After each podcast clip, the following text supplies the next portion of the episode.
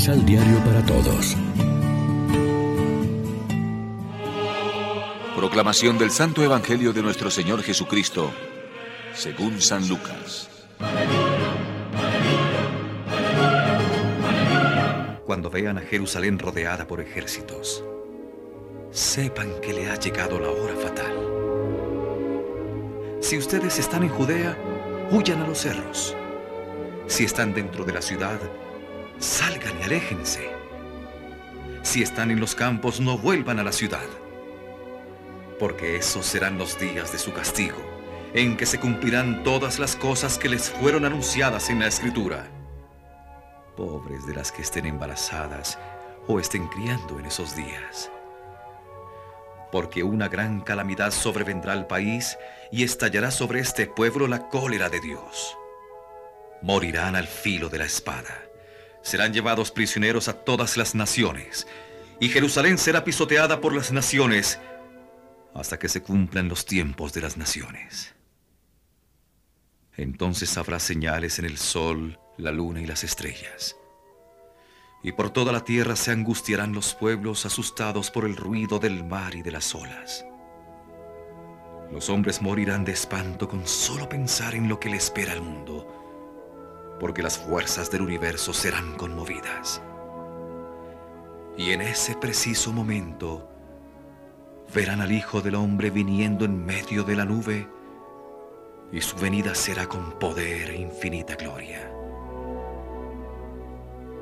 Cuando se presenten los primeros signos, enderecense y levanten sus cabezas, pues habrá llegado el día de su liberación.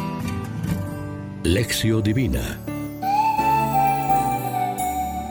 Amigos, ¿qué tal? En este jueves 24 de noviembre, la iglesia se viste de rojo para celebrar la memoria de los santos Andrés Dunlac, presbítero, y sus compañeros mártires, y como siempre nos alimentamos con el pan de la palabra. El Evangelio concluye con un grito de consuelo y esperanza. Cuando empiece a suceder esto, levántense, alcen la cabeza, se acerca su liberación. No son la destrucción y la muerte quienes tienen la última palabra, sino la liberación y la vida, porque Cristo resucitado es el Señor del cosmos, de la historia y de la humanidad. Aquí alcanza su finalidad la apocalíptica. Cada etapa de la evangelización del mundo y de la humanización del planeta Tierra, cada conversión personal del corazón, cada hombre y cada mujer que se abren a la acción del Espíritu de Cristo resucitado, cada victoria del Espíritu sobre la carne y del amor sobre el egoísmo, cada Eucaristía celebrada en comunión fraterna, son jalones en la marcha de la historia hacia la venida gloriosa de Cristo. Se va adelantando así la hora de nuestra liberación definitiva. En ese grito de esperanza hay sin duda una respuesta a la expectativa radical del hombre de todos los tiempos y del cristiano actual, que se pregunta por su quehacer en la hora presente del mundo. A esta inquietud se ha respondido de muchas maneras, pero necesitamos una respuesta que no defraude, pues la esperanza constituye un elemento fundamental de nuestra estructura personal y psicológica. El hombre es un ser que espera y solo esperando puede sobrevivir. Pues bien, no existe más que una respuesta que no defrauda, una piedra angular sobre la que se puede construir el edificio de la liberación humana, Jesucristo.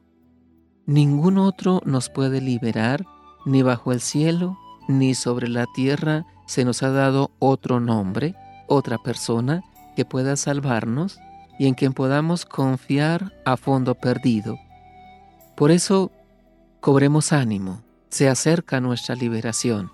Más todavía, es ya realidad presente y no mera promesa para el más allá. Reflexionemos. ¿Contemplamos el devenir de la historia con esperanza?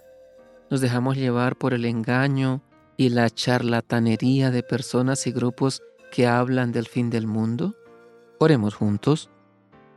Bajo el impulso de tu Espíritu, Señor y Dador de vida, concédenos acelerar la venida de Cristo y de tu reino, haciendo realidad su liberación mediante una respuesta de conversión a tu Evangelio y al amor de los hermanos. Amén.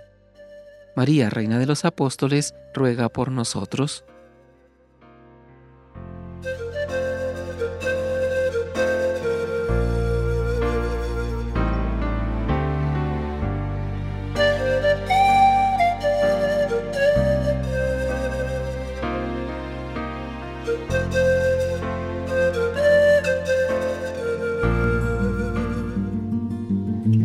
Complementa los ocho pasos de la Alexio Divina adquiriendo el emisal Pan de la Palabra en Librería San Pablo o distribuidores. Más información www.sanpablo.co Pan de la Palabra. Vive la reflexión.